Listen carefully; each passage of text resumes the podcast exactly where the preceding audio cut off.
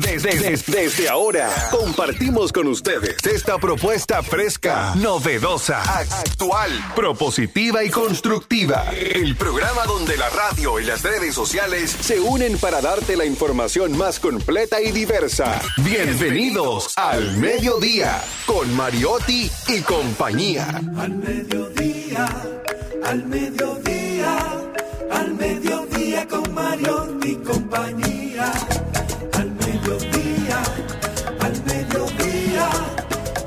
Mediodía con Mariotti y compañía. Si tú quieres disfrutar de foros alternativos y de tuiteros rankeados, este programa es tu amigo. Tu revista meridiana para el talento una vía, para radio y redes variadas y con la canción del día. Al mediodía, al mediodía, al mediodía con Mario y compañía. Al mediodía, al mediodía, al mediodía con Mario y compañía. Si tú quieres disfrutar de página para izquierda, en la calle y el hogar, por eso no te lo pierdas.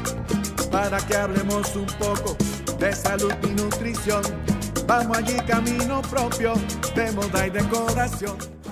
Hola, hola, hola, hola, saludos, saludos, mediodía. Aquí estamos para poner alas a las palabras, asimismo a las, a las palabras para llegar hasta ustedes. Diversidad, divertida información sin sufrición. Radio, redes, redes y radio.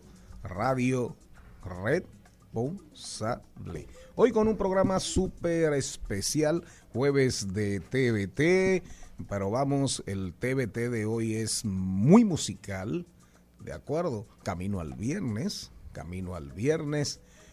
Porque como le dijo Albert Einstein, ese genio, a Madame María Curie, María Curie, María Curie, como no sé cómo carajos se pronuncia, la primera mujer que ganó un premio Nobel, una super científica, a raíz de descubrirse que Madame Curie ya camino a recibir el premio Nobel. Einstein la había conocido, la conoció en Bruselas en una conferencia de genios, de genios y como ahora hay que utilizar la toda la, la, la verborrea de género de genios y genias Y en este caso en este caso entonces Albert Einstein le escribió una carta donde le decía deje el odio a los que odian deje el odio a los que odian y no había redes no habían redes no había redes sociales había periódicos ¿De acuerdo? Y le dijo, deje el odio a los que odian. No le haga caso a toda esa basofia. ¿De acuerdo? Eso a propósito del libro que vamos a recomendar hoy. Fíjese usted. ¿Cómo viene, cómo viene don productor siempre preparado? Señor Charles Mariotti Paz, ¿cómo está usted? Feliz, agradecido de estar con todos ustedes, de que nos acompañen en este horario de transición de la mañana hacia la tarde, en el programa más amigable del mediodía, al mediodía radio, al mediodía con Mariotti y compañía.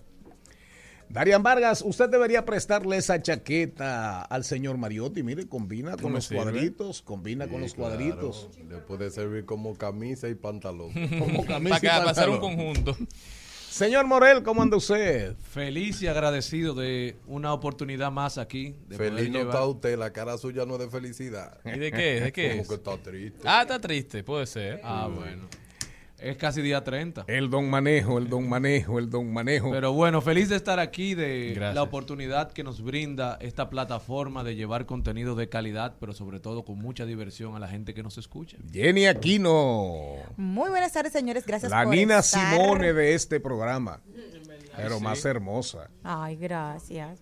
Pone la cosa. Ni- usted sabe de quién estamos hablando. Sí, mi amor. De Nina Simone. Nina canta Simone también. que cantaba espectacular y además Ah. hizo una película Soy Saldaña por la cual fue acribillada porque dijeron que era demasiado blanca para interpretar el papel de Nina Simone, no cualquier cosa. ¿eh? Nina Simone, un- una genia, Sí. una genia del siglo XX. El soul. Busquen Netflix, busquen Netflix, busquen Busquen la vida de Nina Simone contada por su hija y su ex marido Hizo esa Saldaña que la hizo. para también. que ustedes vean qué grande era esa mujer. Sí. Cantaba de todo, cantaba, le decían la suma sacerdotisa del Me soul. encanta. Así que esa comparación usted no se molesta. No, no, yo estoy sumamente agradecida. Si no tuviese la oportunidad de haber leído quién es, así es, pasa la ignorancia. Pero miren, ¿saben qué día es hoy? Hoy es el día de la sobrecapacidad de la Tierra. Es una celebración que se hace desde 1987 y con esto se pretende concienciar de, la ma- de una manera urgente a la población acerca de los efectos dañinos y el impacto que genera este fenómeno en la humanidad y en el planeta. Nosotros que cada día destruimos nuestra casita. Yo por suerte dejé de ser parte de ese sobrepeso. Bueno, yo, yo estoy aumentando. Yo cargaba, yo cargaba la tierra. Yo llegué a cargar la tierra como con 465 libras. Es decir, que yo era parte del sobrepeso de la gracias tierra. a Dios. no. Ahora somos, ¿Eh? ahora somos Y el señor Mariotti Paz también. Yo no llegué a tanto, ¿no? Eh, usted no llegó a tanto, ¿no? Y usted, Yo usted tengo 280. En la 2.80 costilla. Ah, por ahí iba yo, por ahí andaba yo. con 6'3 de estatura. Usted también era un sobrepeso para la tierra, señor Morel. Esta cabina es una cabina de gente reformada. Eh, Una, una cabina. De gente reformada. Vámonos con el guion, vámonos con el guion de este programa. Atención, mucha atención. Hoy tenemos, reiteramos, jueves de TVT, pero musical. Un jueves de TVT musical. Porque hace un año murió, hace un año de la muerte del caballo mayor, Johnny Ventura. Entonces, hoy estaban aquí, estuvieron, estuvieron perdón, en el programa dos, dos nietos de Johnny Ventura en el día de ayer, que andan, andan recorriendo el mismo camino, ¿verdad? Andan por el camino De la música. de la música, sí, claro, y todo este tema. Hijo de gato caza ratón, o nieto de gato caza ratón, Pero el hijo de Handy que también está dedicado al mundo del artistaje. No, no, no, y, y Handy, y Handy que le está yendo súper bien, gracias a Dios, y está asumiendo con mucha seriedad el, el legado, Así se llama. el legado de Johnny Ventura.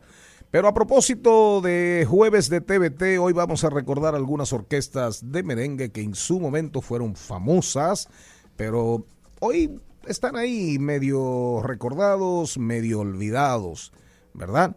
Entonces, durante el programa estaremos compartiendo algunos merengues y les vamos a comentar quiénes fueron sus intérpretes. Intérpretes, perdón. Por ejemplo, los Kenton.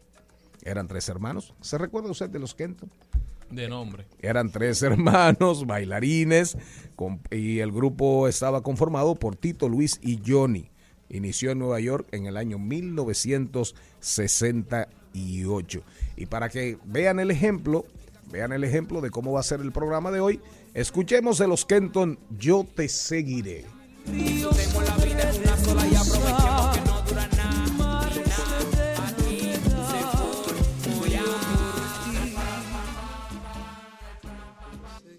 iré, como sombra junto a ti yo iré,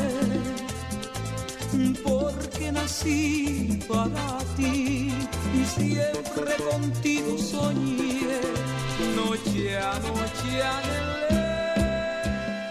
Si usted se recuerda de esta orquesta es de mi edad. No, atención juventud, atención juventud.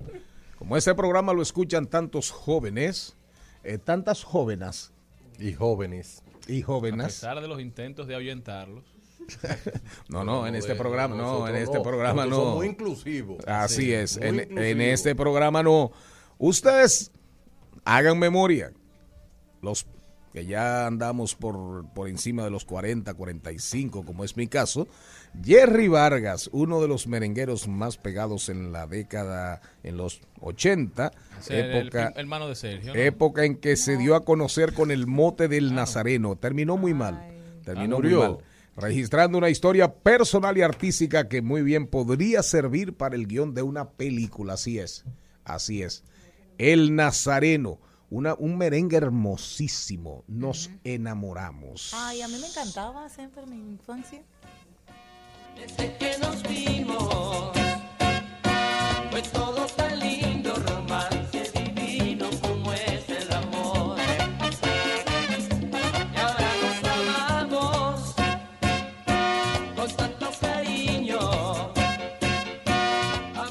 Hoy en Brecheo Digital con Darían Vargas, ¿qué es la neoeducación, la nueva educación y qué papel tiene en el sistema educativo junto a la inteligencia artificial? ¿Llegará la inteligencia artificial a, superar, a sustituir profesores. la inteligencia humana? La inteligencia del ser humano. No, no hace ratos.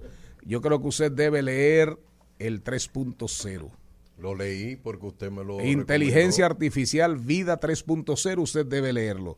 Debe leerlo porque hay discusiones, hay gente que dice, bueno, en el 2055, hay otros que dicen en el 2045. No, porque de lo que se habla es, la inteligencia artificial será capaz de competir, sustituir la inteligencia del ser humano? Esa es la gran pregunta. Creo que tiene que releerse el libro si es que lo leyó.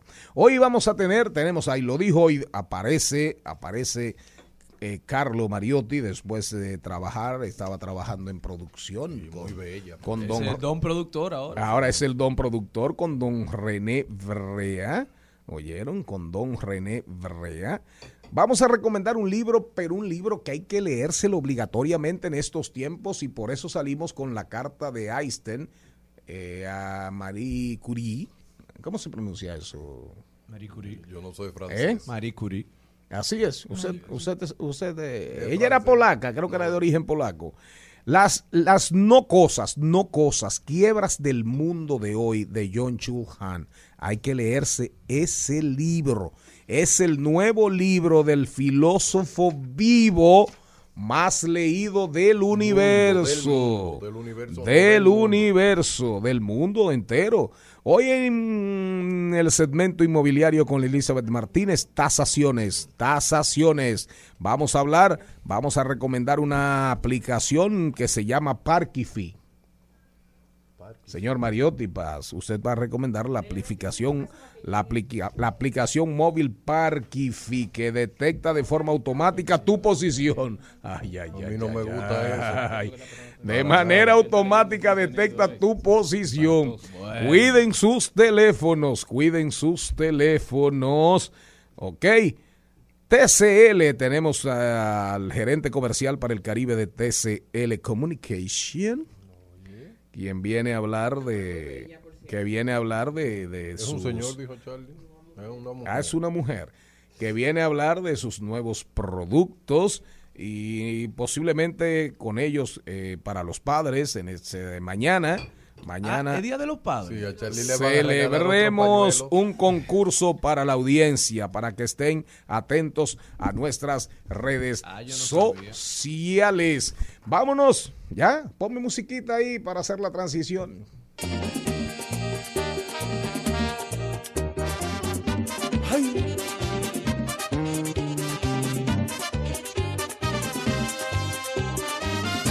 Tus besos son los que me dan alegría.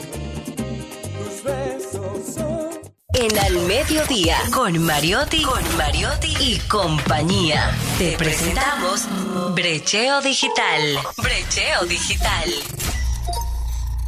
Tus besos son, qué merengazo. ¿Usted lo ha bailado alguna vez? Enamorado lo he bailado. Ah, enamorado. Enamorado. La gran Una manzana. vez lo bailé y me iban a sacar de una boda. Eh, quemando. Quemando. Se puso a bailar con la novia. Con la novia. o, o no, con, o- por- con el novio fue que bailó. No, lo que es un cuento real. ¿Verdad? Yo le dije a mi esposa, vamos a bailar ese merengue. Ajá. Y ella me dijo, no quiero bailar. Entonces yo fui a la pista a bailar con otra. Pero ella le dieron ganas de pararse en ese momento. Y entonces Se acabó la boda para mí. se acabó la boda. Te Para llevaron. mí. Para ti y para ella también. Bueno. Debió dejarte bailar ese merenguito. Henry ¿Sabes lo que- Hierro. Después que tú has hecho tu esfuerzo para que tu boda quede bonita, que tú gastaste tu dinero, que venga un invitado, que es un plus one, o sea, que es el invitado de una Mire, yo no invitada. era ningún plus one. A querer dañar la fiesta. Lo que hace es Ron. Henry Hierro estudió, estudió en la New York of Music, la Escuela de Música de Nueva York, y se reunió con Víctor Roque para crear La Gran Manzana. Un músico de gran formación, ¿eh? encanta. De gran formación, tremenda orquesta. Sí, señor. Todas son de mi infancia. si usted se Sí, señor. Brecheo Digital, aquí está el brechero mayor de la República Dominicana. Comencemos, comencemos primero explicando a la audiencia qué es la neoeducación. Bien, el pueblo dominicano y a Fulcar que me ponga atención, que no lo voy a repetir más. Rafael voy a decir no a. Fulcar, a Fulcar, que no voy a hablar más de ese tema. El, el siglo XXI te invita a reflexionar acerca de cómo aprende el ser humano. Existen bancos de datos de cursos enormes donde tú accedes a esos cursos a la hora que te da la gana, con el tiempo que tú quieras, y le das hacia atrás y hacia adelante, algo que el ser humano común y corriente no puede hacer. Tú no puedes tomar un profesor en la universidad y decirle, párese que lo que usted dijo no lo entendí, déjeme darle para atrás. No, no, tú no puedes puede. ni pedirle que no borre la pizarra. No se puede. ¿La que sí? Entonces, la neoeducación, una revolución con la integración de la inteligencia artificial y la realidad aumentada. Que yo quiero que El, todo... me- el metaverso. Sí, en Una- pocas palabras. una combinación. Una combinación. Sigue. Entonces, ¿qué es lo que se plantea? Que las universidades en las carreras que son tecnológicas deben de ser reformadas. Que una persona debe de salir en dos años. De una carrera tecnológica. Sí. ¿Y en qué ellos se basan? Se basan que las carreras tecnológicas son de mucha práctica y que la universidad solamente debe de darle los asuntos teóricos y que esa persona desde su casa entre a una plataforma virtual comandada por una inteligencia artificial que de acuerdo a las habilidades que ella se da cuenta que tú tienes, te va haciendo recomendaciones de cursos que tú tienes que ir mejorando. No eres bueno en lógica, no eres bueno programando, no eres bueno diseñando. Pues tienes que tomar ese tipo de cursos.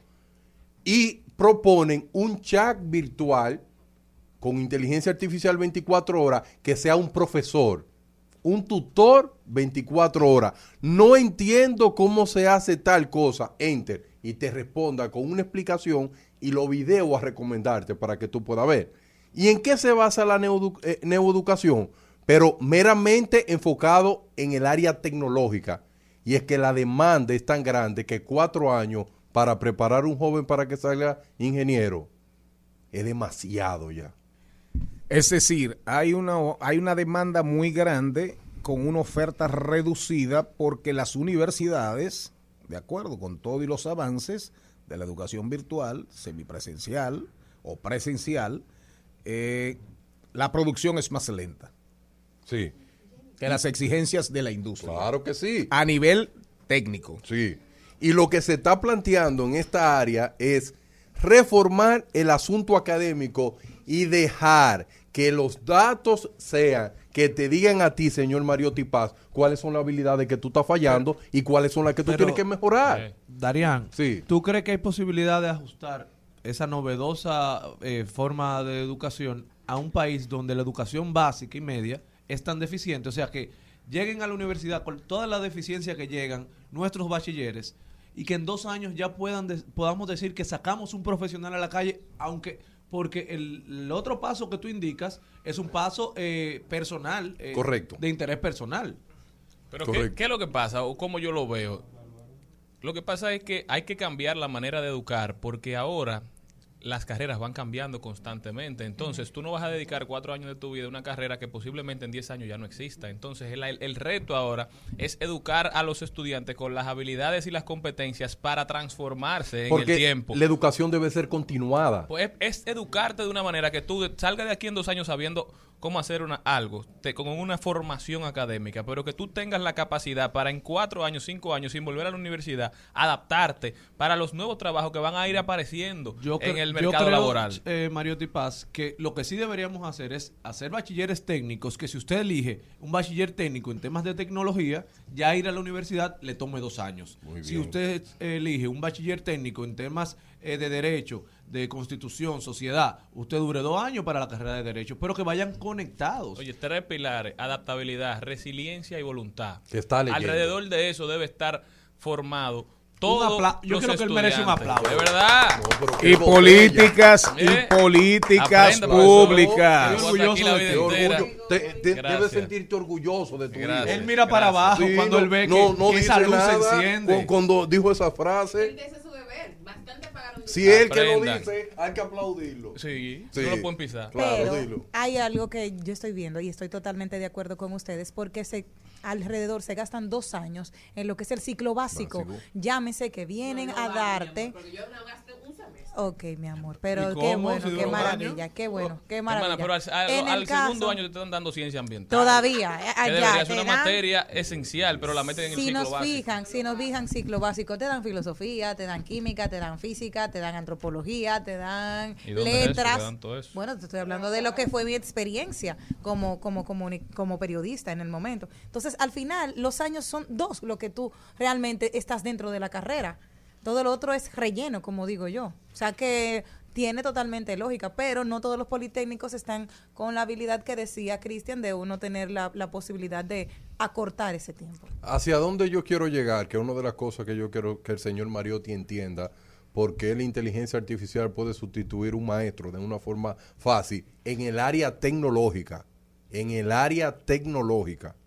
Sí, para que no le hagan un Sí, boicot. le explico para que él pueda entenderme en ese sentido. Deje, deje ese micrófono tranquilo. En. Espérese, que se me va a caer el micrófono. Miren, el mundo necesita aproximadamente para el 2035 20 millones de programadores. 20 millones de programadores. Vamos a analizar cuáles son las habilidades de un programador.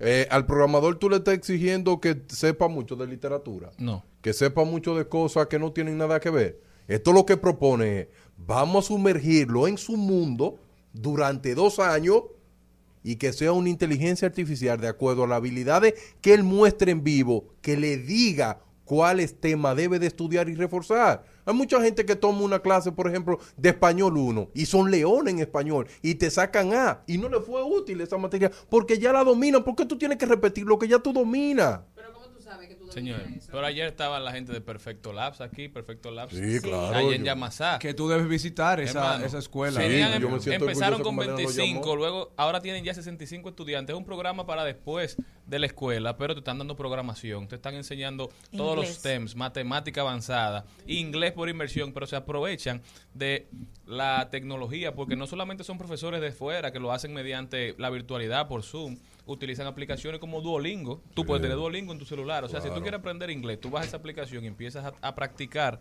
te vas a hacer el que más sabe, bueno, quizás no, pero te sienta las bases para tú seguir fomentando esa educación. Sí. Entonces, esos centros hay que seguirlo copiando a nivel nacional. Yo no sé si tú tuviste la oportunidad de ver el concurso que realizó la Pucamaima. Sí, yo lo vi. Algo impresionante Impresionante. lo que pasó allí Sí. de robótica, donde también participó el, te- el tecnológico Loyola. O sea, el talento dominicano tiene que ser explotado Claro que sí. en ese sentido. Entonces, Cristian, nosotros tenemos el ITLA, ¿verdad que sí? Y temo- tenemos muchos estudiantes que salen de dos años, pero salen con un título que se llama técnico. Técnico. Y lo que dice la neoeducación, que hay que quitar eso, ingeniero, técnico, sino que tus galones sean por habilidades. Porque esa es una de las cosas. A ti te pagan por ser técnico, te pagan 70 mil pesos. Pero si tú tienes el título de ingeniero, te pagan el doble. Y es muy posible que el técnico tenga muchas más habilidades. Y la neoeducación lo que dice, eh, tú estás buscando qué? ¿Un título para que te paguen más o estás buscando una habilidad que es necesaria? Y por eso la neoeducación lo que dice, solamente se necesitan dos años para tú poder tener las habilidades fundamentales en el área tecnológica para luego poder crecer los otros dos años más Especializarte en lo que tú quieras. que Mira, en mi caso, en lo personal, me pasó algo muy similar. Yo estudié comunicación en la UAS y estudié producción de televisión en Infotep. Pero yo estoy viviendo lo que yo estudié en Infotep.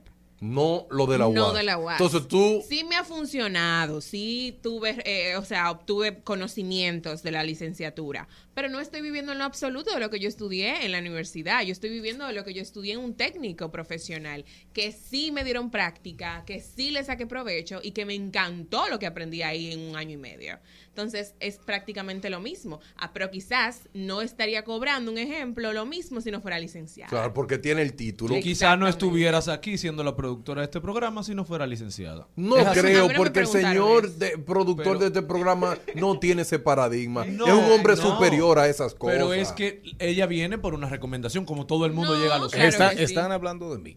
Sí, de Sí. usted. Pero el don productor cuando Llegue, me hizo llegue. la entrevista en ningún momento él me preguntó si No te. Pero Usted le preguntó a la gente si tiene título o no tiene título. Bueno, el siglo XXI, el siglo XXI es tan violento que los seres humanos que se contratan en el Valle del Silicón, lo último que le preguntan es si tiene título académico. Le preguntan, ¿cuál es tu GitHub? Déjame ver tu proyecto y en cuáles cosas tú has participado. Y el siglo XXI lo que le está diciendo a las universidades, miren, su mm, eh, programa académ- académico ya está obsoleto. Vamos a tener un programa académico más rápido, pero también una plataforma donde ese joven se especialice en las habilidades que quiera tener. Entonces yo no tengo que esperar cuatro años para salir licenciado ingeniero para no tener las habilidades que me lleven a trabajar. Hay mucha gente que busca la experiencia del trabajo para aprender, porque en la universidad no aprendió nada. Exacto. Mira, sin embargo, tengo el, el ejemplo contrario. Allá en, en- en el Politécnico hubo dos muchachos que eran brillantes y quemaron todas las materias menos taller. Eran espectaculares en programación. ¿Y sabes qué le dijeron? Que tenían que ser profesionales integrales, que ellos no servían para la carrera y lo votaron del Politécnico. Wow. Al final, él tiene ahora mismo mucha inseguridad de trabajar programación en sí, porque esos maestros lo marcaron de una manera negativa. Y él dijo, yo quisiera programar, pero tengo el miedo y la inseguridad de lo que ya me pasó en bachillerato. Pero después de este planteamiento del brechero mayor, del Yuval Noah Harari, que ahora está casi cambiándose Sí, para ser que- el John Chu para que Han, lo sepa. el John Chu Han dominicano. de. ¿Cuál es, y por culpa mía, buena culpa mía, Sí. cuál es, cuál es, cuál es la recomendación a Furcal, a los políticos, a nosotros, al don secretario, a los aspirantes, a todo el que aspira a llegar a la presidencia de la República en función de esa realidad que es- nos, se nos viene encima y ni por enterados, ni por enterados. Bien, mi recomendación, mi recomendación es muy simple. El mercado dominicano demanda de muchas habilidades tecnológicas. ¿Tenemos que esperar a llegar a la universidad para tener esas habilidades tecnológicas No emergentes? deberíamos. No. Entonces nosotros necesitamos eh, replicar los mejores politécnicos. Miren el politécnico de la provincia eh, Mirabal. Ese, poli- ese liceo científico del, del Mana Mirabal compite en la NASA. Entonces, ¿qué hacen ellos? ¿Por qué no podemos buscar lo que hacen ellos y replicarlo en toda la provincia? No, Darían, y, y don José Rafael Vargas, eh, cuando dirigió Indotel, llevó a todas las provincias centros tecnológicos, que no sé si todavía... Y el despacho de la primera dama en su momento y O todas sea, esas cosas. Que el gobierno en algún momento sí se preocupó por llevar tecnología, que es el primer paso, que la gente tenga acceso a una computadora.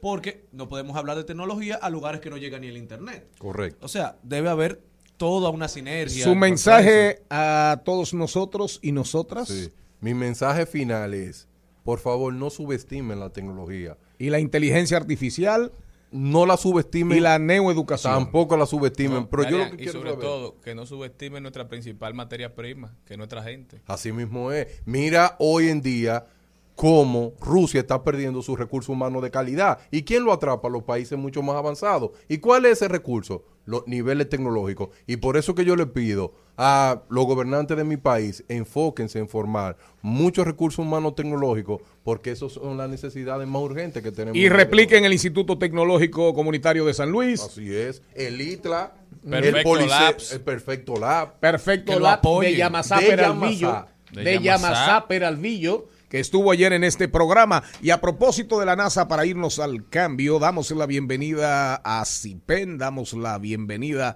a la cooperativa San José. Pero a propósito de la NASA.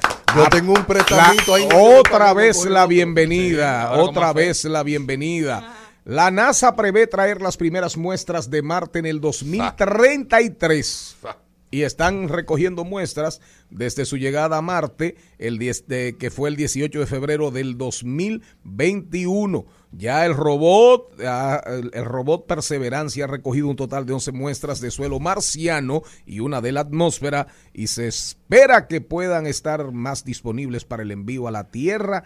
Oigan bien, que estén disponibles, esperan más pruebas, más muestras, perdón, para entonces en el 2033 traer las primeras. Ahorita están en eBay vendiéndola. Al mediodía, con Mariotti, con Mariotti y compañía. Rumba 98.5, una emisora RCC Media. Seguimos, seguimos, seguimos con Al Mediodía, con Mariotti y compañía.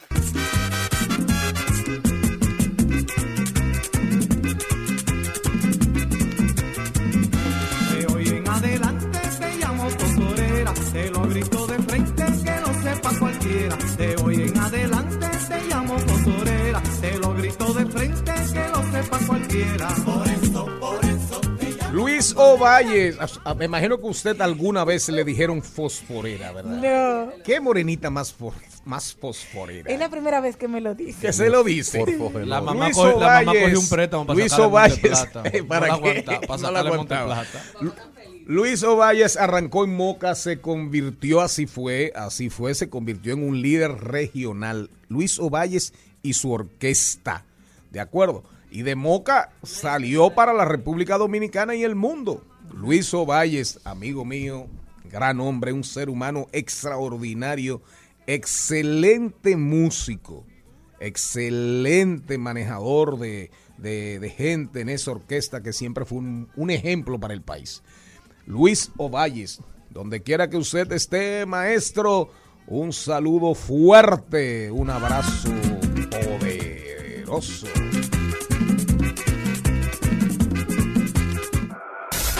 En Al Mediodía. ¡Ay! Lo dijo. ¡Ay! Lo dijo. ¡Ay! Lo dijo. Lo dijo. ¡Ay! Lo dijo. ¡Ay! Oigan la respuesta, oigan esta, oigan esta, son, son varios porque se están diciendo muchas cosas en estos días. Le pregunta a la prensa a Darío Castillo Lugo, que es el ministro de Administración Pública, sobre el tema del aumento salarial de la Superintendencia de Electricidad y que echaron, recularon supuestamente, echaron para atrás con el incremento salarial. Y oigan la respuesta de, de Darío Castillo Lugo. Oigan, oigan. Violó la ley, violó la ley, violó la ley. Y ya. Y después dijo, bueno, pero la ley es clarísima, la ley 105.13 es clarísima. Todo el Estado, todos los poderes, los tres poderes y hasta los órganos constitucionales tienen que regirse por la Ley General de Salarios del 13. ¿Quién tiene algo más? Bueno, hace unos días estaba el Eh, presidente comenzó mal. Hipólito Mejía en un evento del sector agropecuario nacional y también se encontraban los hermanos del Sol de la Tarde. Allá estaba Domingo Páez, que por todo el que vio la entrevista o el que escuchó la entrevista se dio cuenta que a Domingo Páez y al presidente Mejía los une una amistad de muchos años. Ya cuando se iba acabando la entrevista, le dice Domingo Páez, presidente, una pregunta.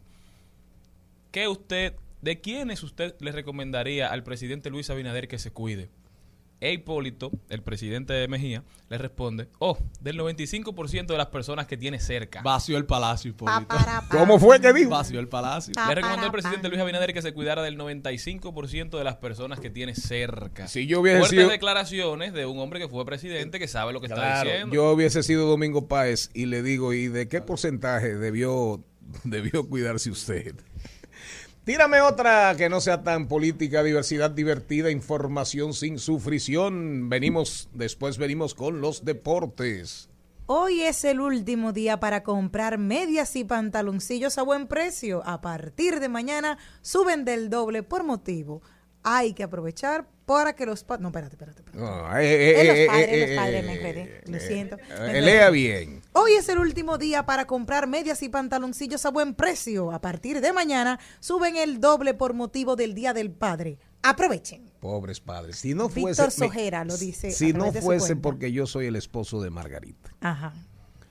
Y el padre, el padre de mis cuatro hijos y el abuelo de Lila María Gando Mariotti.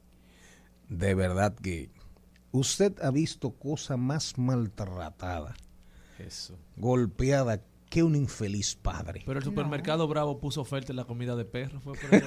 Ay, Dios No relaje. Eso sí. salió en las redes. Sí, sí, Sí, no. para el super Eso fue, eso fue un gondolero. Un Eso fue- subliminal por eh, ahí. eso fue un gondolero que hizo, déjame hacer esto.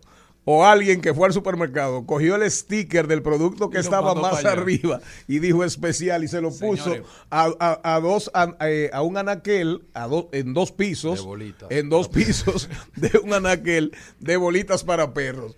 No, no, Aquí no hay movimiento de Ay, compras. sí. Aquí nadie está Los, rápido. los mercados están vacíos, los- Ah. las plazas comerciales funcionan con normalidad. Según, Atención, según mi nos papá. dicen los, los dueños de restaurantes, hay reservaciones Hay todavía. espacio. Están vacíos. Atención, mi papá, que ¿Hay ya mami me ¿Hay dijo el site. los restaurantes están vacíos, no hay una reservación para el domingo. Señores, mi, mi usted papá, eh, mi ma- atención papi, mami ya me dio el size correcto de pantaloncillo. Me dijo que no, que ahora está un poquito más delgado. No te lo Oye, te usted lo llama, usted llama una semana antes a restaurantes de la capital, pero cualquiera. Olvídese de, de Y del nombres. interior a cualquier restaurante. Olvídese de nombres en Santiago. Mire, una semana antes, usted necesita hacer lobby, Llamar acu- al dueño. acudir a sus relaciones y hasta llamar al dueño o al o al, al, al capitán, sí, para el Día de las Madres. Para el Día de las El día Madres. de los padres, usted llega a Don Pepe y se sienta. ¿Eh? Usted llegan 10 gente, No, llegan a Don te Pepe. de llaman de los restaurantes. Don Charlie, usted no va a comer aquí el domingo.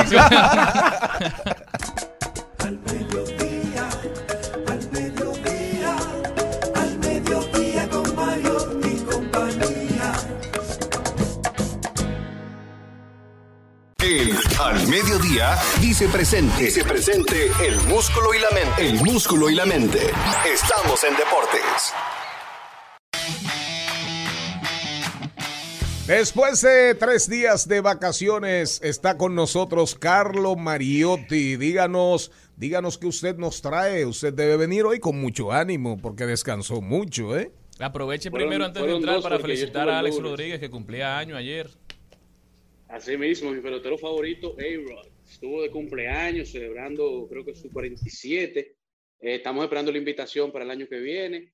Y arrancamos hoy hablando de Chris Duarte, ya que el dominicano de la NBA de los Indiana Pacers anunció en esta semana que estará acompañando al equipo dominicano que estará participando en esta próxima ventana que se abre de la FIBA, camino a la Copa Mundial del 2023.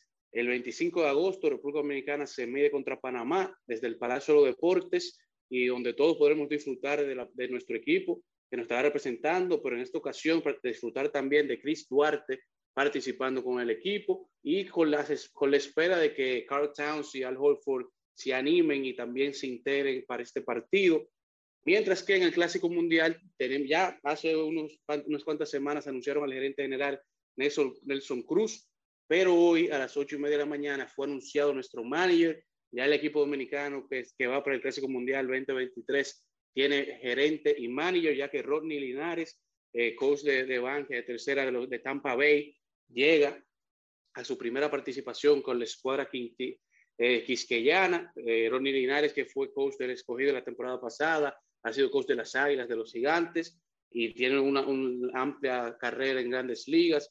Llega ya a dirigir el equipo tricolor que estará participando en el Clásico Mundial, por lo que no nos sorprendamos cuando empecemos a escuchar los nombres de los jugadores que estarán siendo parte de este equipo. Mientras que en la Liga Nacional de Baloncesto, que ya llega a su fase final de esta temporada, luego de celebrar unas semifinales en donde cuatro equipos participaron, en donde los indios vencieron a los soles tres juegos a uno, mientras que los campeones defensores, los leones de Santo Domingo, vencieron a los titanes tres por uno también. Ya contamos con una final en donde los indios se enfrentan a los leones por el campeonato del 2022 en donde los Leones llegan por el segundo año consecutivo, back to back, a las finales de, de, la Liga Nacional de Baloncesto y estarán defendiendo su campeonato del 2021. De igual manera, este fin de semana llega acción en la Fórmula 1, pero en el día de hoy lo que paró todo el mundo, los deportes de motor, fue el anuncio del cuatro veces campeón del mundo, Sebastián Vettel, que anunció hoy su retiro de la Fórmula 1 una vez concluye la temporada 2022. Se retira Seb 53 carreras ganadas en su, en su trayectoria por el momento, ya que esta temporada no ha acabado, 122 podiums, 289 carreras en las que ha participado, 3.076 puntos acumulados en total, 38 vueltas más rápidas, 57 pole positions, una carrera fenomenal por esta leyenda que todos extrañaremos en la Fórmula 1 y a raíz de su retiro nace la pregunta de quién ocupará el asiento de Aston Martin que dejará abierto Sebastián Vettel para la temporada siguiente, si será Fernando Alonso, si será Daniel Ricciardo, si será Nick De Vries, que es un el piloto de Mercedes en la Fórmula E, si será Nico Hulkenberg, que es el piloto de reserva de Aston Martin, si será Mick Schumacher, que se encuentra en Haas, si será Oscar Piastri, que es el piloto de reserva de Alpine, si será Alexander Albon de Williams o cuál será el que ocupará este asiento para la temporada siguiente. Mientras que en las grandes ligas tenemos que la máquina, Albert Pujols, tío Albert, llega a su séptimo honrón de la temporada, el 686 de carrera y se coloca tan solo 14 honrones de los 700. Un juego en el día de ayer en donde eh, los Cardenales vencieron a Toronto. Albert Pujols se fue de 4-3, tres hits, un honrón, tres RBI, llegando a 21 carreras remolcadas. Y también hace unos días tenemos que Fran Valdez, uno de los pitchers de República Dominicana en grandes ligas, se convirtió en el primer lanzador dominicano con 16 aperturas de calidad en las mayores de manera consecutiva, pasando a Bartolo Colón, a Humbaldo Jiménez, a José Rijo, todos se quedaron con 15, Framber llegó a 16 y tenemos los equipos favoritos para llegar a la Serie Mundial o ganar una Serie Mundial, el top 10 de equipos favoritos de MLB, en donde los New York Yankees son actualmente el equipo favorito para ganar la Serie Mundial, seguido por Los Ángeles Dodgers, en el tercer lugar las New York Mets, que vencieron a los Yankees en su primera serie de este año, los Astros de Houston, los Bravos de Atlanta, Toronto Blue Jays, los Padres de San Diego, en donde ya Fernando Tati se encuentra haciendo eh, batting practice de manera regular, sin molestias. Luego tenemos a los Bravos de Atlanta, que son los campeones defensores, a los White Sox de Chicago y a los Minnesota Twins son el top 10 de los equipos favoritos para llegar a la Serie Mundial, concluyendo así con el recuento deportivo del mediodía. No huyas, cobarde, no huyas. ¿Qué me tienes que decir del hijo de Shaquille O'Neal? Después de ir al draft, no ser escogido, se va a la liga de novatos. Sharif, como muchos de los Sharif. dominicanos, Sharif O'Neal entró en la liga de verano por los Lakers de Los Ángeles y ahora se encuentra en un proceso en donde firma un contrato para entrar a la liga de desarrollo para eventualmente llegar a la NBA, así como se encuentra también el hijo de D. Wade, que se encuentra jugando con el equipo de los Utah Jazz de la Liga de Desarrollo y como hay mucho talento joven desarrollándose para eventualmente hacer el salto a la NBA. Pero me dicen que le dieron un contrato de seis dígitos. Lo que me extraña, lo rechazan, no lo escoge nadie en el draft. ¿De acuerdo? Y ahora, ¿no habrá el padre intervenido ante los laguneros de Los Ángeles? No creo, puede ser, puede ser que sí, puede ser que no. No obstante, es una práctica común, como ya comenté, pasó también con el hijo de Dwayne Wade y ha pasado con muchos jugadores que no son hijos de ex que lo que como ya la NBA tiene la liga de desarrollo, muchos de estos jugadores de- toman la decisión de entrar al draft sabiendo que no están dentro de los picks porque no han hecho el tiempo necesario para ser evaluados y ser considerados por los equipos porque no quieren durar eso- el tiempo que, que tiene que durar en la, en la NCAA, en high school, ya los jugadores pueden entrar directamente de cuando cumplen la edad y entran a la Liga de Desarrollo y en vez de hacer la universidad, eso es el tiempo que se dura la universidad para entrar al draft, lo hacen desde la Liga de Desarrollo y simplemente hacen el salto ya de baloncesto profesional a baloncesto full profesional. Tremenda explicación. Felicidades para Alexander Emmanuel Rodríguez. Alex Rodríguez se pasó, celebró su cumpleaños jugando golf. Así es. Y buen golfista que es Alex. Para que ustedes, para, sí, sí, para que ustedes lo sepan, Alex es un gran golfista. Rápidamente, rápidamente, una pregunta. ¿Y Neymar? La- Neymar Junior se encuentra actualmente practicando con su equipo. pero Neymar Jr. tiene una acusación muy seria en España. Bueno, tiene una acusación como muchos jugadores en España. En Pero España, increíble lo de España. Mientras, mientras, mientras se hace, juega con el dinero de los españoles, los españoles abren casos en sus cortes. Le pasó a Cristiano, le pasó a Messi, le pasó a Shakira. Ahora le pasa a Neymar con el tema de las transferencias de cuando él, él llega al Barcelona desde Brasil, pues es un caso que tiene mucho tiempo. Sí, pero ahora ya parece ser que eso va en serio. Están hablando de posibilidades de dos años de cárcel, pero 10 imagino. Pero en, en todos los casos se habla de posibilidad de cárcel. Lo que pasa Pero al al final terminan negociando. terminan un acuerdo, ellos pagan una X cantidad de millones y se acaba el tema. Así es. Pero algo, algo interesante también está dinero. pasando en las grandes ligas, donde luego de nosotros solamente tener un jugador en el Salón de la Fama, ya tenemos cuatro. Por ahí ahora en agosto se va a conocer por el Comité de Veteranos la inclusión Sammy o Sosa. no de Sammy Sosa, que ya cumplió los 10 años en la boleta. Esperemos que sea una decisión que favorezca al bambino del Caribe, pero si no, si Sammy no entra con dolor de nuestra alma, entonces estaremos esperando al 2024, donde Adrián Beltré es un clavo pasado. No, no, Adrián, Adrián Beltré debe irse prácticamente unánime. Entonces llegaríamos a 5. Adrián Beltré, antesalista tercera base, debe ser, si no el mejor de la historia, el segundo mejor tercera base de la historia. Defensa y un bate de respeto. que para promedio, para promedio, para poder, para empujar carreras y un jugador súper disciplinado que nunca tuvo un escándalo. Al mediodía, al mediodía, al mediodía con Mario y compañía. Rumba 98.5, una emisora RCC Media. Seguimos, seguimos, seguimos con Al Mediodía, con Mariotti y compañía.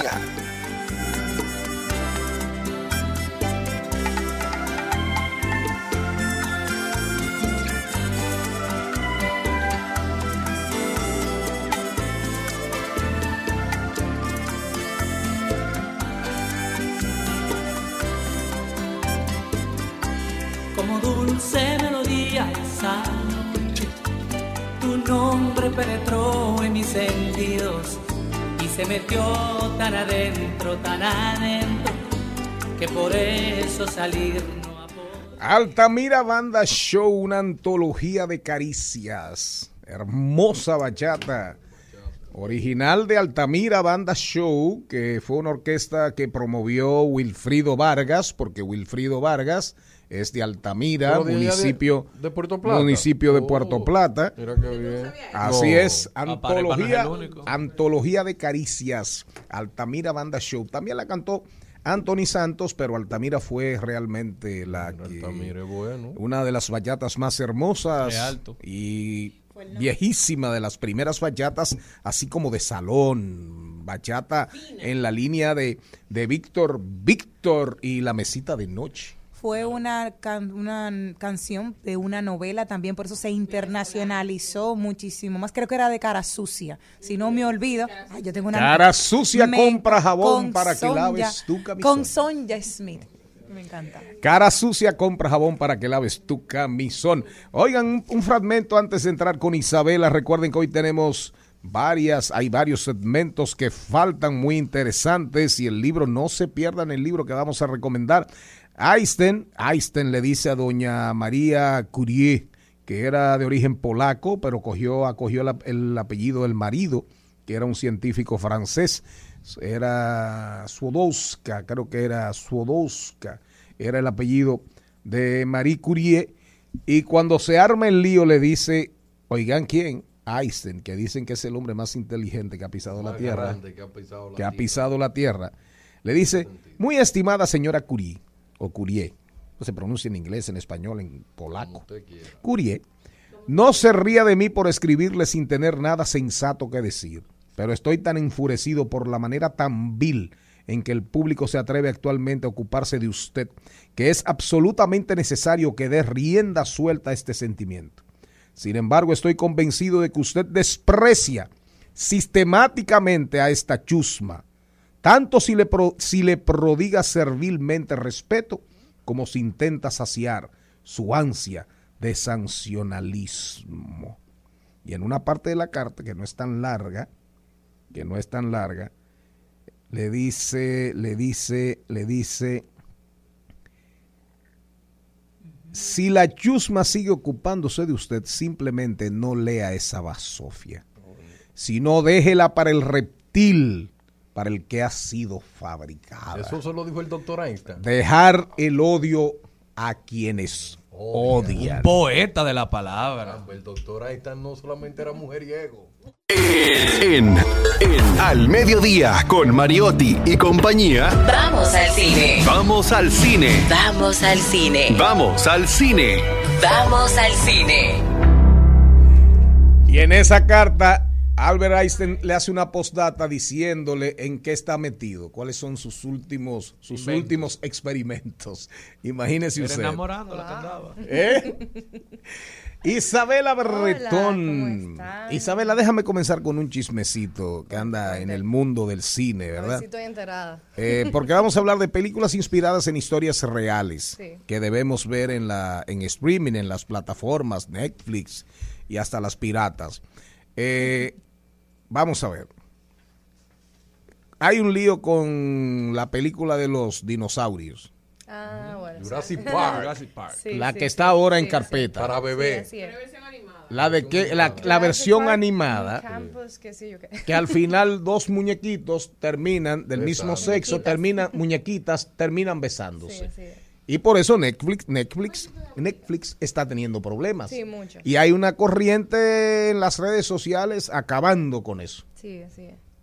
Eh, un ¿Qué usted sabe que no sepamos? Bueno, es un dilema, ¿verdad?, que vemos ocurriendo frecuentemente ahora mismo en, en las películas de, de animación. Vimos un, un conflicto similar con eh, Buzz Lightyear. Eh, en Doctor Strange igual vemos un conflicto de dos mujeres que son madres. De obligado. Bueno, realmente el, el conflicto aquí es el tema de la sexualización en general, ¿verdad? Ya sea de, de hombre, mujer y, o hombre, hombre, mujer y mujer eh, con niños, pero obviamente al ser una situación del mismo sexo eh, y sobre todo mujeres, es algo que es un poco desconfortante para muchos padres. Y hay personas que confunden el término de que inclusión para donde dos personas del mismo sexo se besan.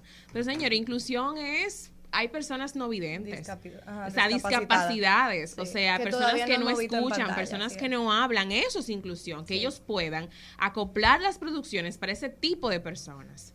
Que, que- que- o sea, que no lo están haciendo. Son pocas las producciones que se dedican a la inclusión de verdad. Así Eso es. para mí no es inclusión. Eh, yo creo que es un tema igual que la vez de, Bu- de Buzz Lightyear, yo creo que depende bien, o sea, la- nosotros con la plataforma tenemos la, la decisión de ver una película o no. Eh, no como antes que uno veía, ¿verdad? En la televisión era obligado ver lo que, lo que estaban presentando. Yo creo que los padres tienen que hacer su investigación y de- dependiendo de la creencia de ese padre, bueno, pues entonces permitirle o no que sus hijos eh, vean ese tipo de películas. Entremos en materia, digo, estamos en la materia Claro. de cine, pero historias, películas basadas En- sobre historias reales. reales, Me sorprendió, me encantó y las recomendé. La vida de Shimon Pérez, el primer, Primer ministro, ministro Israel. israelí. Así es. Para mí, extraordinaria, bien llevada ¿Dónde para, Netflix. en Netflix, para verla 10 veces. Para verla Yo me puse 10 a llorar. veces.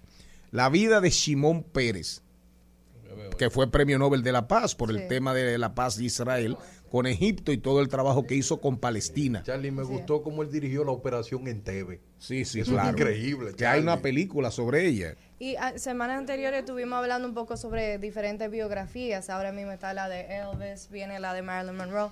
Pero en No, no, esta pero, pero ocasión- dilo que la gente entienda, el que no hable Marilyn. Monroe, Ah. Elvis Presley. Ah, Pero en esta ocasión quise hablar eh, más que biografías, ¿verdad? Donde vemos eh, la, eh, desde pequeño, desde joven, vemos el desarrollo de un solo personaje que va atravesando diferentes obstáculos. En este caso quise mencionar alguna película sobre hechos reales, que bueno, eh, involucra a diferentes actores.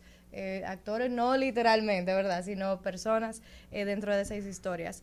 Para Netflix, mis tres recomendaciones es La lista de Schindler, yo, ¿verdad? Una- un clásico. la lista. La lista de Schindler. Pero sí, eso es viejísimo. Viejísimo del 93. Sin embargo, hay muchas personas que no la han visto. Liam Neeson, ¿verdad? Así es, Liam Neeson es el protagonista y hace el Tremendo papel actor que ha, que ha devenido en una especie de Bruce Willis. de. Bruce Willis, Lo hace todo, lo hace todo. Dios mío, Bueno, cuántas entonces, películas es malas. Muy interesante verlo a él en esta ocasión, o sea, como Oscar Schindler. Verdad. eh, y que eso fue lo que lo hizo, lo catapultó a ¿verdad? A ser un, un super mega actor. Otra película que a mí me encanta eh, sobre un hecho son dos eh, historias de Rush, Pasión y Gloria. ¿Verdad? So- eh, nos Ah, trata no, no, sobre no. Corredores y James. Claro, claro. Una super película, está en Netflix. Esa es la, 2013. la vida de Niki Lauda Sí. y la rivalidad con, con, con el Con gringo. Hunt, así es. Ajá. Con el británico, Sí, perdón. con el británico. En este caso es de, eh, Daniel Brühl y Chris Hemsworth, que lo conocemos por Thor, pero verlo como James Hunt es súper interesante porque es totalmente diferente. Eh, y también tenemos en Netflix La Noche Más Oscura, o Zero Dark Thirty, eh, que es el de, del La de Bin 2012, Laden. La de Bin Laden. La de. Bin Laden y la historia de la gente de la CIA. Del- exacto, del equipo 6. Claro, de y, y- y- de y Estados del equipo no, y- y del, del equipo 6 Navy SEAL, que es Ajá. de los de las focas de, de la de las fuerzas especiales de la Marina norteamericana, que es- se supone que se supone que es el más cerrado, el, el más confidencial sí. y que actúa bajo órdenes directas del presidente de los Estados Unidos, de, de POTUS. Ajá, de. POTUS. President of the United States. Exactamente. Así es. Me Entonces, encanta, la he visto un paquetón de veces. Estas son películas, ¿verdad?, que la conocemos y yo creo que valen la pena volver a ver y sobre todo con estos asuntos sociopolíticos que están ocurriendo. Siempre interesante volver a ver y refrescarnos eh, la mente. Y si quieren irse para no, para Claro. no, no así como para tan política, de vidas más complicadas, si quieren irse a la diversidad divertida y a la información sin sufrición, vean, busquen, busquen la vida de esta muchacha de China Twain, de la canadiense, la canadiense, artista. Shania Twain. Shania ¿Cómo se Twain. pronuncia? Shania Twain. Shania Twain. Shania, ¿cómo? Repítamelo. Shania Twain. Esa misma que aquí, que ha venido varias veces. que fue cantante de pop, Sí. fue cantante de rock y fue es la mujer que más discos ha vendido en el mundo del country, 40 millones de copias de una producción. Y es una vida súper interesante porque terminó hasta, fue sobreviviente de cáncer de mama, terminó viviendo en París, es regresó, digo en Suiza, regresó, es un- una mujer hermosísima, hermosísima, y una de las y una de las 10 artistas más ricas del mundo.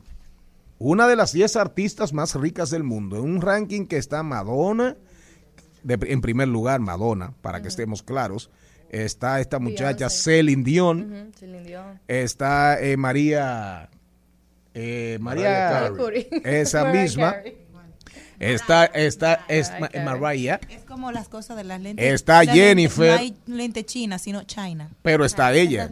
Beyoncé, pero está ella. Está esa muchacha. ¿Eh? ¿Cómo se Beyoncé. pronuncia? Beyoncé. Beyoncé, Beyoncé, ¿qué es lo que están Y bueno, y otra película que tenemos, ¿verdad? Basada en hechos reales de HBO Max para aquellas Sí, personas que ya se van van haciendo esa transferencia, ¿verdad?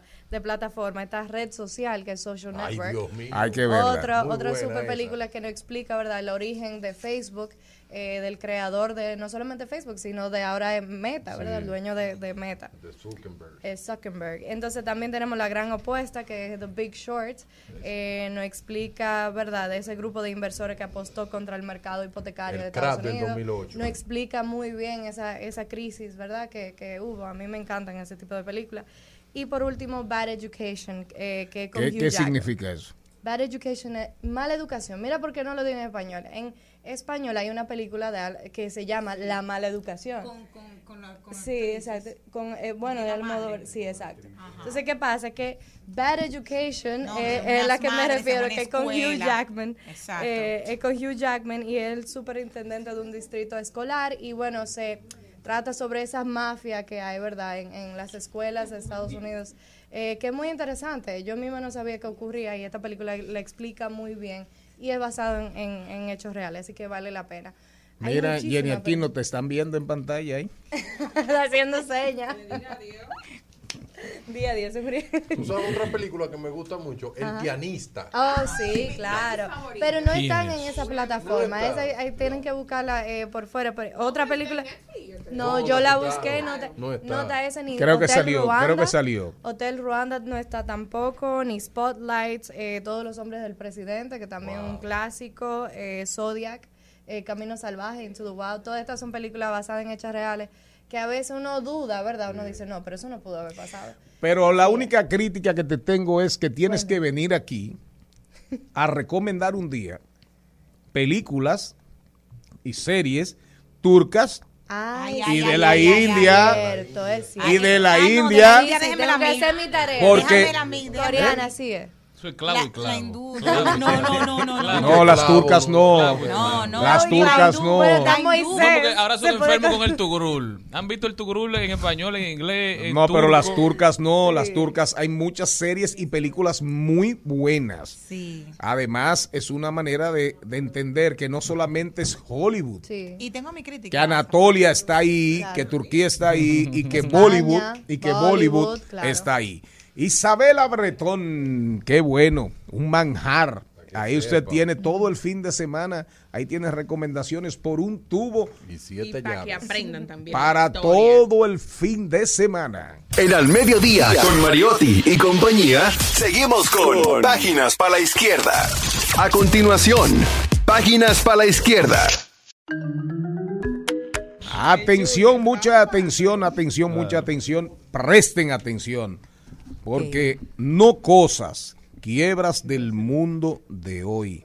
Es el nuevo libro del filósofo vivo más leído del mundo, de origen coreano, radicado en Alemania, que se llama John Chu Han. Que le encanta. Mira, cada, cada vez que tú me haces con ese dedito así, yo lo que veo es la colita de una culebra cobra. Acúsela, de una serpiente cobra. Porque la colita de la serpiente cobra hace así. El cascabel. El Acúsela con cascabel. doña Margarita. Y sobre con doña Margarita no. ¿A Sobre nombre de quién? Todo, ay, de pasteurizadora rica, porque la vida es rica. Señor Val- eh, Vargas. Valga la cuña. Este, este libro me tiene emocionado. Sí, ¿verdad? Sí. Hoy estamos en la y transición. eso que nada más te leíste la tapa. Para que sepa. Hoy estamos Y en la, la... y la contraportada. No lo pises. Pero siga, siga, siga. No dejar que son papá e hijo. Sigue. Hoy estamos en la transición de la era de las cosas a la era de la no, de la no cosa. No son las cosas, sino la información lo que determina el mundo en que vivimos. Hoy en día, el mundo se vacía de cosas y se llena de información inquietante, como voces sin cuerpo. Eso parece un poema. Oye, eso, la digitalización desmaterializada y No, no. descom- La digitalización desmaterializa y descorporeiza. Ay, el mundo. oye, qué palabra, Le quita, le quita, le quita energías, Le le quita carne, le quita el cuerpo, señor. descorporeiza el mundo. Sí, sí. En lugar de guardar recuerdos, almacenamos inmensas cantidades de datos. Es así. Increíble, los medios digitales sustituyen así a la memoria, cuyo trabajo hacen sin violencia, sin demasiado esfuerzo. La información falsea los acontecimientos, se nutren del estímulo de la sorpresa, pero este no dura mucho. Rápidamente sentimos la necesidad de nuevos estímulos y nos acostumbramos a percibir la realidad como una fuente inagotable de estos, como cazadores de información. Nos volvemos ciegos ante las cosas silenciosas y discretas, discretas, incluso las habituales, las menudas y las comunes, que no se estimulan, pero, pero nos anclan a hacer el mal. Usted lo dijo bien, solo que hay- tiene que volver a la escuela, aprender a leer y a coger su clasecita de dicción. Lo que pasa es que él De está cogiendo dicción. clases de programación. de programación. Pero oigan, es un libro que hay que leérselo porque ahí hay conceptos tan atrevidos y ciertos como que el feudalismo, él dice, hoy hay, hoy hay un sistema feudal. Y él dice, antes el campesino, el, el- trabajaba para un señor feudal, trabajaba la tierra, lo explotaban, le- vivía en una ciudad amurallada y él dice, pero hoy es peor. Hoy nosotros trabajamos Para dos grandes. para los grandes, para nosotros trabajamos hoy para las empresas, para las para los que manejan la información en el mundo. Trabajamos para para, Google y para Facebook. Google y Facebook. Así mismo lo dice. Él dice, los grandes señores feudales del mundo de hoy son Google y Facebook. Y nosotros todos, hasta conscientemente e inconscientemente, trabajamos para ellos. Y solamente revise su celular. Revise su celular para que usted vea. Yo lo vivo a cada momento. Esa mañana salí a buscar una cosa y me salieron 25 de una vez. 25 de una vez me salieron. Compren ese libro y tienen que vincularlo con el ensayo de la infocracia. Porque tienen que leer, si van a leer no cosas, 90 y pico de páginas, infocracia de John Chulhan también. No cosas. ¿A nombre de quién? De pasteurizadora rica, porque la vida es rica. Al mediodía, al mediodía,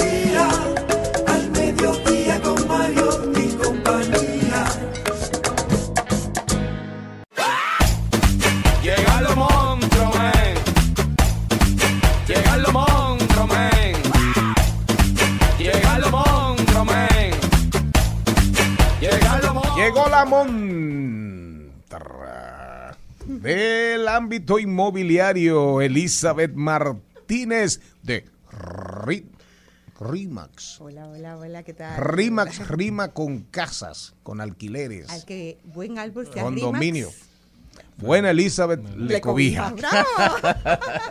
Muchas gracias, ¿cómo están?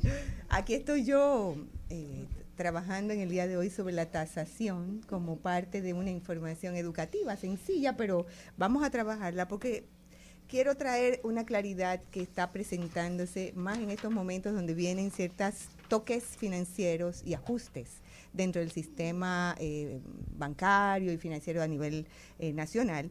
Y quiero aclarar eh, las informaciones. Me gusta mucho buscar la- las, las descripciones y, y quiero comenzar con qué es una tasación. Y lo busqué la más sencilla. Eh, es un documento escrito que muestra una opinión, y me quiero agarrar en Oigan esa eso parte de la ustedes. opinión de cuánto vale una propiedad. Es decir, es una opinión de alguien a la que se le paga y esa persona va a decir, según su punto de vista y su experiencia, su expertise, ¿Qué cuesta ese inmueble? inmueble. Entonces, la tasación le da información útil acerca de la propiedad, describe lo que la hace valiosa y puede mostrar cómo se compara con otras propiedades en el mismo vecindario. Ahora, quiero traer este, este detallito. ¿Está escrito en sangre ese precio? No, imposible. ¿Por qué lo quiero traer? Eso es un referente para que a partir de ese número el propietario de un inmueble tenga una idea de por dónde puede venir un precio. Pero nos estamos encontrando propietarios que están Hoy en día, ¿qué está pasando ahora con las tasaciones? Eh, los propietarios les tasan, pagan por esa tasación y le están subiendo un 10, un 15, un 20% del valor de tasación y como ellos dicen, para quedarme con el precio tasado. Y por eso comencé con la palabra opinión, porque como no está escrito en sangre, tú subirle ese 20, 30% del valor de la tasación para que venga un cliente y negocie contigo y te presente una oferta, lo que tú estás sacando al inmueble es del mercado comprador. Porque Sin dudas. entonces, ¿qué nos está...? nos- Oigan eso los que aspiran a tener propiedades, oyeron, Eh, tú que eres artista y que vas y que vas a tener muchas mansiones y, Y y- y haciendas. Y yo tengo que administrar todas esas mansiones. Ah, pero, ca- pero cásense. No, entonces, ¿qué es lo que está pasando? Cuando yo comienzo a promocionar un inmueble con un sobreprecio de un 30%, voy a conseguir un cliente de un sobreprecio de 30%, porque tenemos que entender, mi trabajo es promocionar un inmueble para conseguir un cliente que lo pueda pagar. Si yo consigo y hago una promoción pagada como sea, para atraer a ese cliente, por ejemplo, de una casa de 12 millones o de 10 millones, que la tasación dio de 10, posiblemente el comprador es de 8 millones y medio. Al final, Repítele eso a la audiencia, vamos a hacer un juego rápido. Porque eh, eh, eh, ellos no permiten que uno escuche. No, no, no. Vamos, vamos, vamos a jugar con esta información. Una tasación que llega de una propiedad de 10 millones de pesos. ¿Ese es el precio real final? No necesariamente. Acuérdense que el tasador va a hacer una investigación con lo que se llaman los inmuebles testigos, que no son más Los que que son, los que están alrededor. Ahora le voy a preguntar. El ¿esos inmueble testigo, la casa que está al lado, la- el, el edificio que está al lado, el solar que está al lado, claro. ¿Y de dónde esa persona sacó que esa casa vale eso? Usted puede pedir por su casa lo que usted quiera. Sí, tu boca es tu medida. Entonces, a partir de eso, la veracidad de esa información es la que pudiera entonces decir si es verdad que se va a vender en 10 millones, como puso el tasador, o en menos. Porque hay que ver, ese letrero que está puesto dentro de su vecino, ¿qué tiempo tiene vendiéndose? Sí, ¿De dónde él sacó ese precio? eh, eso es ¿Es importante. emocional ese precio? Y usted dice, ah, no, si a mí no me dan 10 millones, yo no Yo no lo casa". doy. ¿Por qué? Porque él sabe muy Y bien. terminas comiéndote el inmueble tiempito bueno. hasta que la realidad se te impone. Entonces ahí comienza una información de que no está escrito en sangre ese detalle. Pero quiero traer igual que la tasación de propietario no es la misma que la tasación de comprador a banco. Oigan esto, la tasación De del propietario, del que piensa vender, no es la misma de... banco y del comprador. Ah, ok, ¿Por qué? Porque el, perfecto. Oiga. el comprador va Aprenda a ser... usted. El comprador va a ser un que proceso... tiene eh, esos desarrollos inmobiliarios en Sosúa. Ay, sí. Y en el metaverso. ¿Qué va a pasar con estas tasaciones a comprador? El banco se va a proteger para no quedarse enganchado con una propiedad que tal vez está sobrevaluada y él le va a prestar el 90% al comprador. Al momento del, banco tasar o enviar a su equipo de tasadores a eso, la tasación va a venir aproximadamente un 20% por, val- por debajo del valor de precio de mercado. Entonces nos estamos encontrando propiedades que se están vendiendo en 17 millones de pesos, valor tasado a propietario y a banco o a comprador que va a pedir un préstamo y va a prestar el 90 o el 80% de eso, se la tasaron en 12 millones 900 ¿Pero y por qué se da eso? porque el tasador va a proteger la inversión que va a hacer el banco para que cuando, en caso de que el cliente no pueda seguir pagando, no se quede enganchado. Y el banco tenga que vender o quedarse con un inmueble cuando lo incaute por debajo de un precio prestado, sino que pueda tener un control de que si te voy a prestar, Para venderlo rápido. para poderlo vender y recuperar su préstamo, su dinero Claro. ya dado. Entonces estamos encontrando en este momento esas dualidades y por eso quise trabajar con la información de tasación. ¿Cuál es una de las sugerencias que yo le hago a mis clientes en este momento? Yo les digo, vamos a organizar esto. Yo te aconsejo a ti que tú tengas, uy, uy, uy, en mano, el 30%, para cuando venga tu tasación, o el 40%, ojalá. Cuando tú venga tu tasación, tú por lo menos tengas cubierto que si te la tasaron por debajo de tu expectativa, cuando te vengan a prestar el 90% de ese monto, tú tengas ese número en mano y, se- y salga cuando cotice el banco. Claro. Y, o sea, es una cuestión de, de finanzas básicas. El banco se va a proteger y estamos en una época donde está pasando y está sucediendo eso. El banco, porque están subiendo las tasas, y el banco no puede estar prestando de manera tan ligera como se prestó en el 2008 o como se prestó en, el, en los años 2000. No, Y los bancos siempre dicen que su negocio no es vender casas, su negocio es prestar dinero. o sea, su interés no es su interés no es quitarte la casa. más, Por eso el- cuando lo tienen que hacer, quieren venderlas rápido y recuperar su dinero. El, el negocio del banco es prestártelo para que cobrarte esos intereses, porque tú vas a estar un buen tiempo, cinco años, pagando solamente intereses, tú no pagas capital.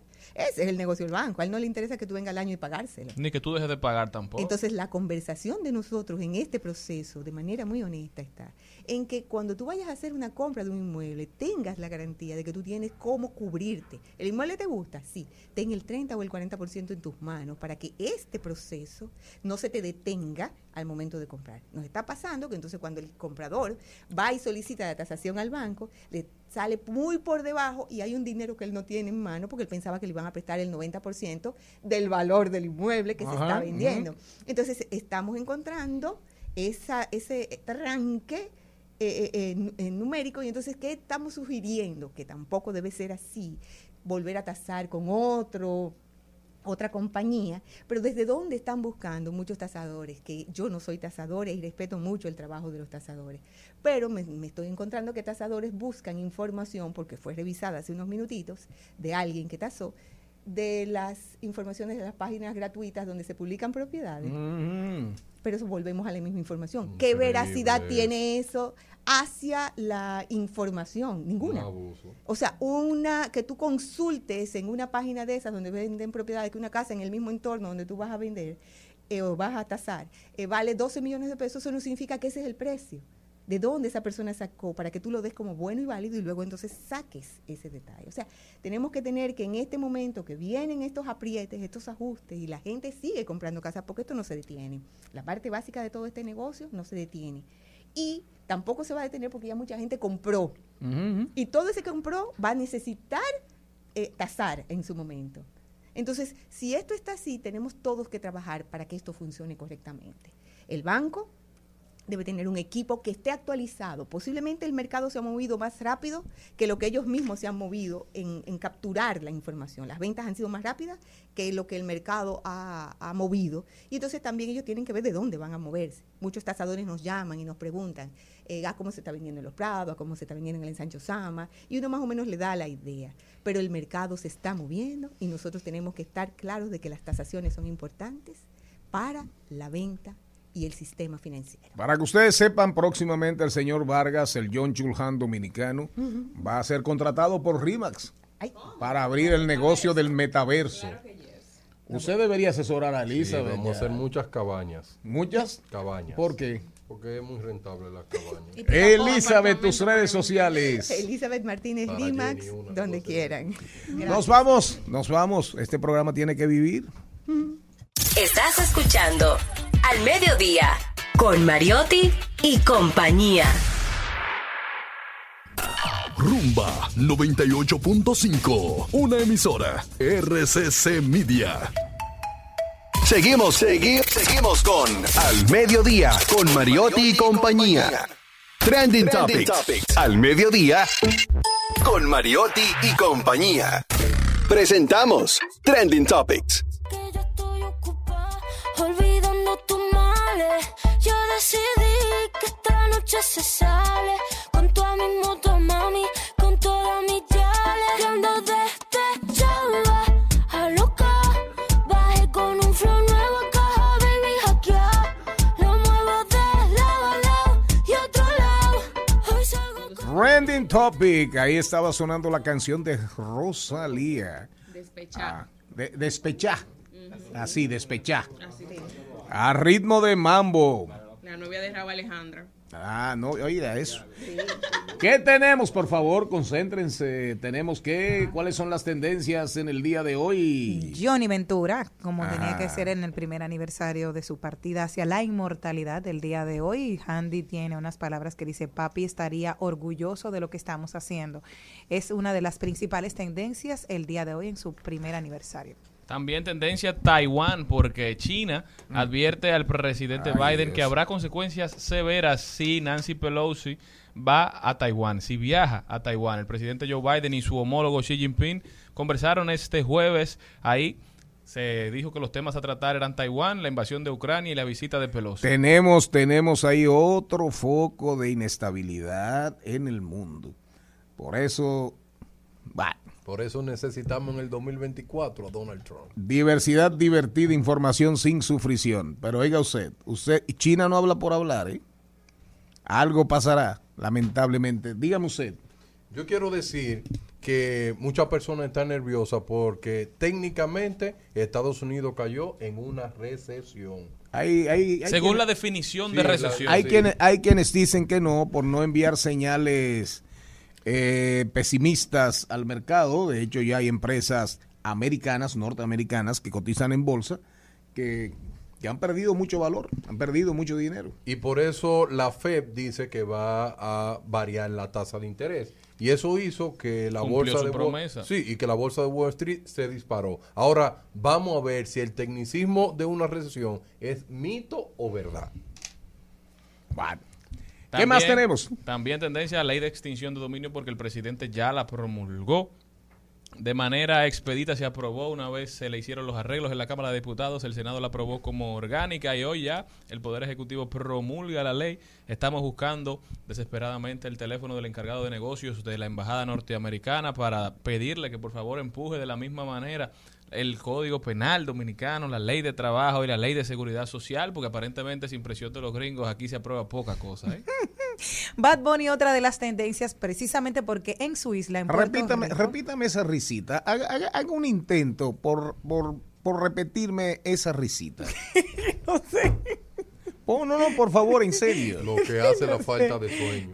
Sí, yo estaba reunida a las cuatro y media con mi asesora esta mañana. Yo Ah, estuve- porque el, ca- el cambio de Tenemos horario. que ya puede a las diez y media de la mañana, yo tenía que estar despierta a las cuatro y media de la mañana. Sí, cariño. Te cuento que Bad Bunny es tendencia porque tiene tres conciertos en su tierra, allá en Puerto Rico, y todas están vendidas. Y entonces hay varios desfalcos de personas vendiendo falsas boletas a través de Facebook y son varios los estafados. Entonces están poniéndose, o la policía está tratando de controlar, pero está muy fuerte la situación. Bueno, bueno, bueno, ¿qué más? ¿Qué Y más? otra cosa que los dominicanos hoy están enojados ya que JetBlue supuestamente adquirió la aerolínea Spirit por 3.800 millones de dólares. Si nos maltrataban por JetBlue, ahora nos van a maltratar por Spirit. Al doble.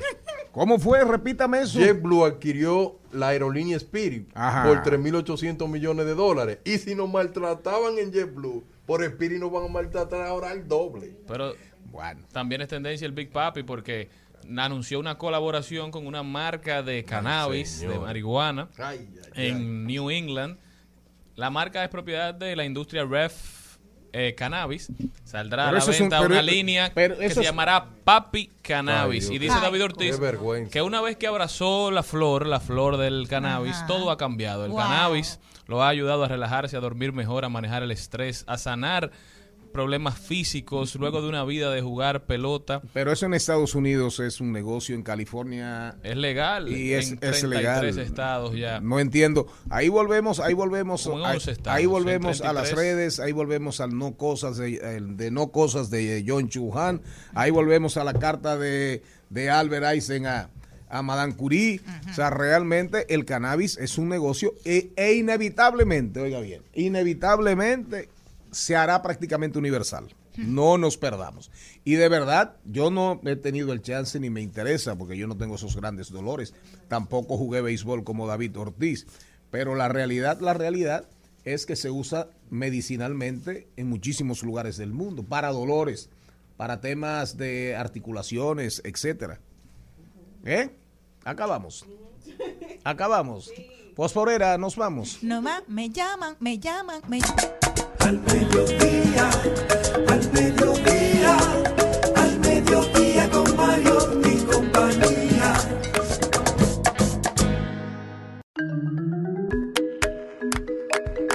Miren, recuérdense, no olviden que hay una aplicación que se llama Parkify.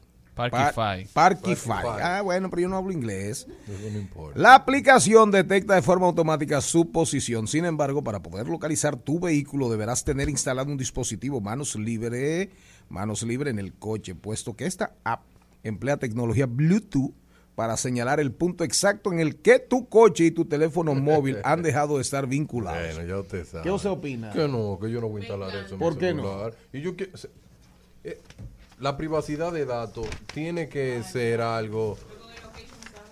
Ok, está bien, si tú quieres tú lo puedes instalar, pero realmente que sepan dónde tú estás siempre y una aplicación que tal vez ahora mismo no tiene la confianza que todo el mundo quisiera tener, yo todavía no la voy a instalar. Si usted quiere instalarla, instalar. ¿Y usted, señor Mariotti Paz, se la va a instalar?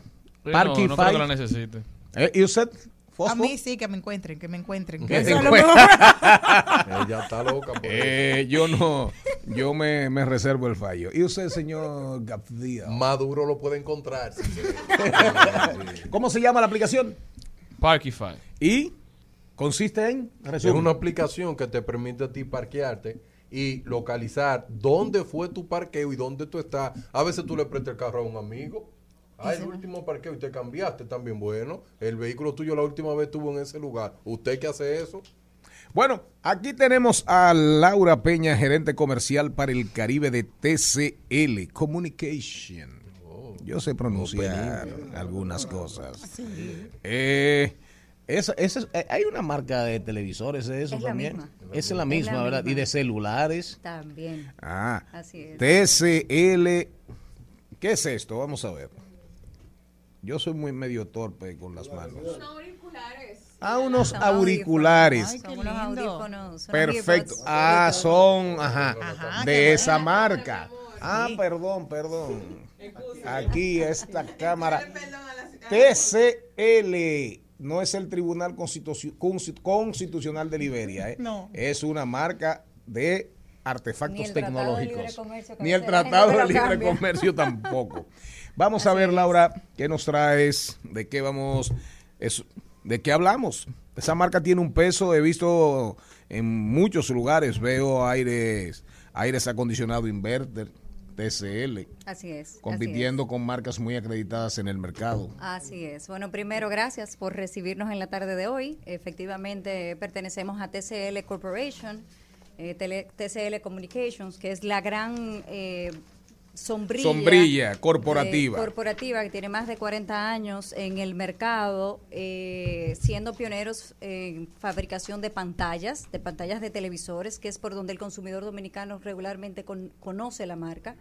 Somos pioneros y somos los segundos fabricantes de pantallas en el mundo y muy probablemente somos los primeros ya en venta de pantalla en la República ¿En Dominicana. qué país? En la República Dominicana y en Estados Unidos. No, pero ¿dónde se fabrica? ¿Dónde Ah, se en fabrica? China, en China. En China, sí, también, también he visto muchas pantallas TCL, televisores. Así es, y todo lo que es la parte del hogar, que son televisores, aires acondi- acondicionados, barras de sonidos y demás, pues nosotros trabajamos con nuestro partner local eh, para esos fines. En mi caso, yo ¿Y, y manejo la cuál es el de partner mobile. local de ustedes? Radio Centro. Radio Centro es la, la, la, la- la exclusiva. Así es, es el distribuidor, esa es otra marca, pero ese es el distribuidor autorizado nuestro para todo lo que tiene que ver con home appliance, todo lo que tiene que ver con hogar. Con hogar. La división que, que esta servidora maneja es la parte de comunicación y o de telecomunicación, que es toda la división de los smartphones, de teléfonos celulares, routers, MiFi, eh, todo lo que es eh, conectividad movible. Entonces, dentro de nuestra sombría tenemos dos grandes marcas. Alcatel, que es una marca muy conocida y muy querida en el mercado eh, yo, dominicano. yo creo que predomina en, en ciertos segmentos eh, poblacionales. Es una marca líder. Así es, así líder total. Ha sido marca líder por muchos años por su precio, por su calidad y la tecnología que, que traemos, donde nuestro lema siempre ha sido democratizar la tecnología. Esos son los teléfonos, pero no son esos tres. te- tú andas con tres teléfonos. Sí, porque ahí le Te cuento vas, poquito. te vas a volver loca. ¿Eh? Nosotros tenemos la marca Alcatel, que es nuestra marca de entrada. Ah, ok. Eh, y por supuesto llega hasta un tope en términos de, de especificaciones y de precio. Y ahí nace desde el año pasado nuestra marca TCL propia de la empresa, bajo el nombre TCL. Y estamos aquí muy felices eh, presentando lo que es la nueva serie TCL 30. Eh, ya vinimos presentando la 10, la 20, estamos ahora mismo en la 30 y tenemos cuatro hermosos teléfonos que hemos lanzado en el mercado dominicano de manera muy exitosa.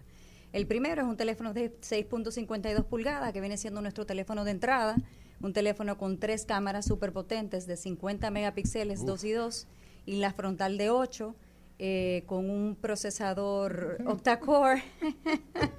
y es una tremenda opción para aquellas personas que no conocen nuestra marca y, y es alta tecnología a precio bastante acces- accesible.